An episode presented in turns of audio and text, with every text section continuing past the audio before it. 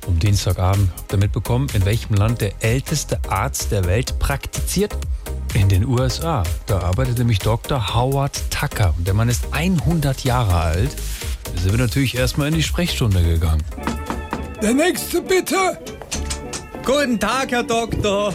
Kommen Sie ruhig rein. Ich bin schon drin. Tut mir leid, ich habe vergessen, wo meine Brille ist. Aber ich bin auch schon 100. Ich habe ein Problem. Sie wollen schon gehen? Nein, ich habe ein Problem. Ah ja, was denn? Ich habe Halsschmerzen. Ah, Halsschmerzen. Da müssen die Mandeln raus, plus Aderlass und Blutegel. W- Was, wegen dem bisschen Halsweh? Denke schon. Boah, Herr Doktor, Alter, da hätte ich in Ihrem besonderen Fall lieber noch eine zweite Meinung. Gut, zweite Meinung. Ich finde, hässlich sind sie auch noch.